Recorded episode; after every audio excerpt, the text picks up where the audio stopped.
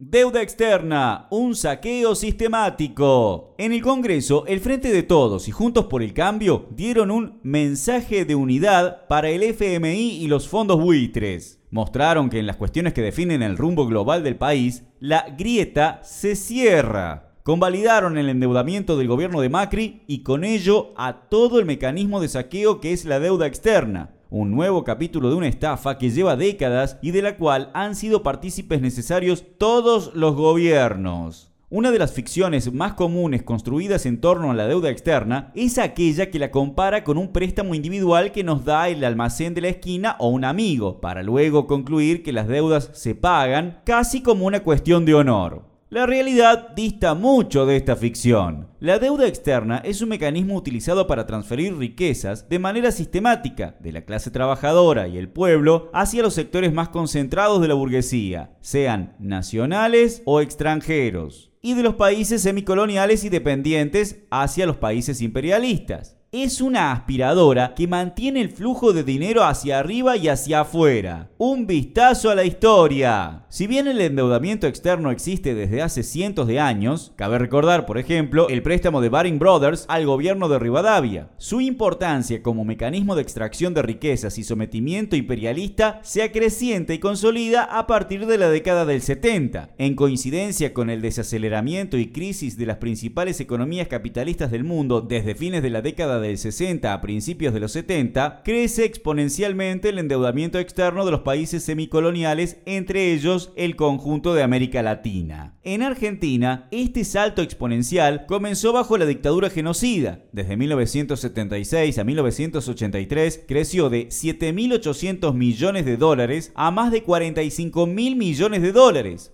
Dos elementos clave explican este salto y a la vez ilustran el funcionamiento del mecanismo de deuda externa. El primero es la bicicleta financiera. Los capitalistas traen plata a Argentina para luego volver a sacarla al exterior, beneficiándose en el medio de la diferencia entre las tasas de interés a nivel internacional y las tasas de interés más elevadas que pagan los bancos y los instrumentos financieros a nivel nacional. Este mecanismo de ingreso y fuga de capitales requiere para su funcionamiento de la disponibilidad de dólares en el Banco Central, para lo cual los gobiernos recurren al endeudamiento externo. Se estima que la dictadura se endeudó en al menos 15 mil millones de dólares para sostener la demanda de la divisa norteamericana. El segundo elemento complementario fue la estatización de la deuda privada operada por Cavallo como presidente del Banco Central en 1982. El Estado asumió alrededor de 15 mil millones de dólares de deuda de los grandes grupos económicos privados. En democracia, todos los gobiernos reconocieron esta deuda, comenzando por el gobierno de Alfonsín, bajo el cual llegó a casi 60 mil millones se infló aún más bajo el menemismo para sostener la convertibilidad que favorecía a los especuladores y a las empresas privatizadas. Siguió subiendo con De la Rúa y también con los Kirchner, a pesar de que durante sus 12 años en el poder se convirtieron en los gobiernos que más deuda pagaron. Macri y Alberto. Este mecanismo se profundizó aún más en el gobierno de Macri. Durante ese periodo, la deuda creció más de 100 mil millones de dólares, de los cuales casi el 90%, unos 800 mil millones de dólares se fue en concepto de fuga de capitales. El gobierno de Alberto Fernández, luego de haber disparado en campaña que la plata de la deuda se la habían fugado los amigos de Macri, mandó al Congreso una ley para convalidarla y seguir pagando. Bajo el nombre de Restauración de la Sostenibilidad de la Deuda Pública Extranjera, todo el Congreso, excepto el FIT Unidad, avaló una renegociación de la deuda tomada durante el gobierno anterior. Todo ello sin investigar un solo renglón de cómo se la fugaron los amigos del expresidente. Para seguir pagando, este gobierno, como los anteriores, busca ajustar a la clase trabajadora. Por eso toma medidas como la reforma de la movilidad jubilatoria y busca congelar los salarios. Romper el mecanismo de la deuda externa. La deuda transfiere plata de los bolsillos de la clase trabajadora y el pueblo hacia arriba y hacia afuera. Cuando los créditos ingresaron al país, los trabajadores y el pueblo no vimos un solo peso